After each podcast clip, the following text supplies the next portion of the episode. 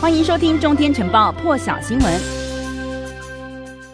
了来看到的是呢，美国总统拜登啊，他昨天是参加了这个 CNN 的节目，在节目上头呢，他也接受这个民众的提问哦，被问到说呢，如果台湾遭到大陆攻击，是不是会捍卫台湾的时候呢，拜登是表示，他说呢会，我们对此有承诺。先来听一段这一段对话。China just tested a hypersonic missile. What will you do to keep up with them militarily? And can you vow to protect Taiwan? Yes and yes. So are you saying that that the United States would come to Taiwan's defense if yes, China attacked? Yes, we have a commitment.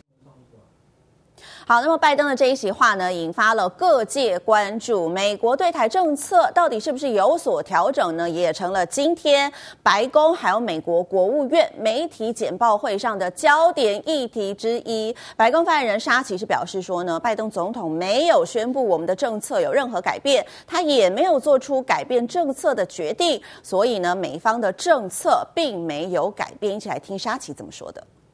Well, there has been no shift. The president was not announcing any change in our policy, nor has he made a decision to change our policy. Uh, there is no change in our policy. Uh, our defense relationship with Taiwan is guided by the Taiwan Relations Act. Some of the principles of the Taiwan Relations Act uh, that the United States will continue uh, to abide by, of course, is assisting Taiwan in maintaining a sufficient self defense capability. Another principle is that the United States would regard any effort to determine the future of Taiwan by other than peaceful means a threat to the peace and security of the Western Pacific and of grave concern to the United States.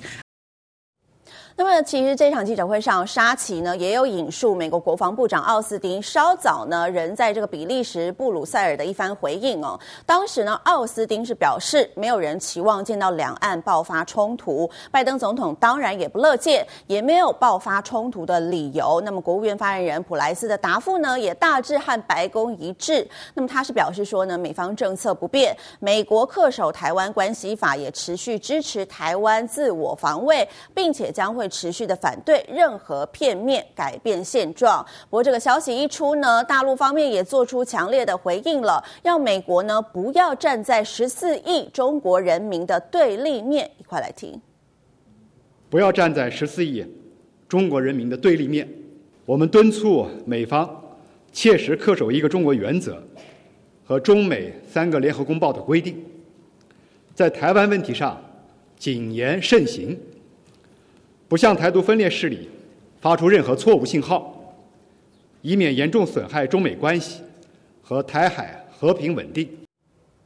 另外一大焦点来关注到的是，好莱坞男星亚历鲍德温呢，经传在这个拍摄电影的期间，以这个道具枪呢误杀了女摄影指导哈里娜哈钦斯。那么对此呢，他首度发表声明了，他强调说呢，没有言语能够传达他的震惊，还有他的悲痛，也为这个哈钦斯的丈夫、哈钦斯的家人感到心碎。先来看看今天他在推特上头是怎么说的。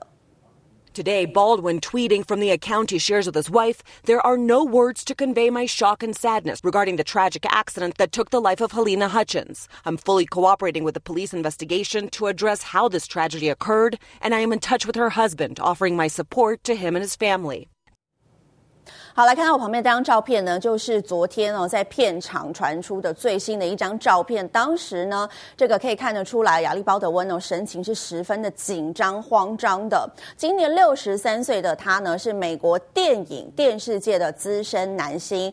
早期呢，他拍了很多的电影哦，不过近年呢，他会出名是因为他在这个喜剧节目啊、《Saturday Night Live》当中呢，模仿前美国总统川普，所以再度走红。最近呢，他的新戏开拍了，地点在美国的新墨西哥州。没有想到呢，拿到的这个道具枪呢，却误杀了剧组人员，一名这个女摄影导演呢，送医不治，享年四十二岁。另外呢，导演四十八岁的乔尔苏莎呢，则是住院治疗当中。电影公司对外是宣称说，这个意外发生的当下呢，道具枪里头装的是空包弹。不过目前警方还在厘清当中，到底亚历鲍德温当时使用的是实弹还是空包弹。而美国道具工会则认为哦，这个这个枪里头用的是实弹。悲剧发生之后呢，传出呢，在片场也有人听到说，这个亚历鲍德温不断在质问说，为什么会给我一把装了实弹的这个枪呢？当地警方则是向 CNN 表示哦，当局是已经对这个电影拍摄地点发出了搜索令，将会在这个周末仔细的来搜索一些相关的事证了。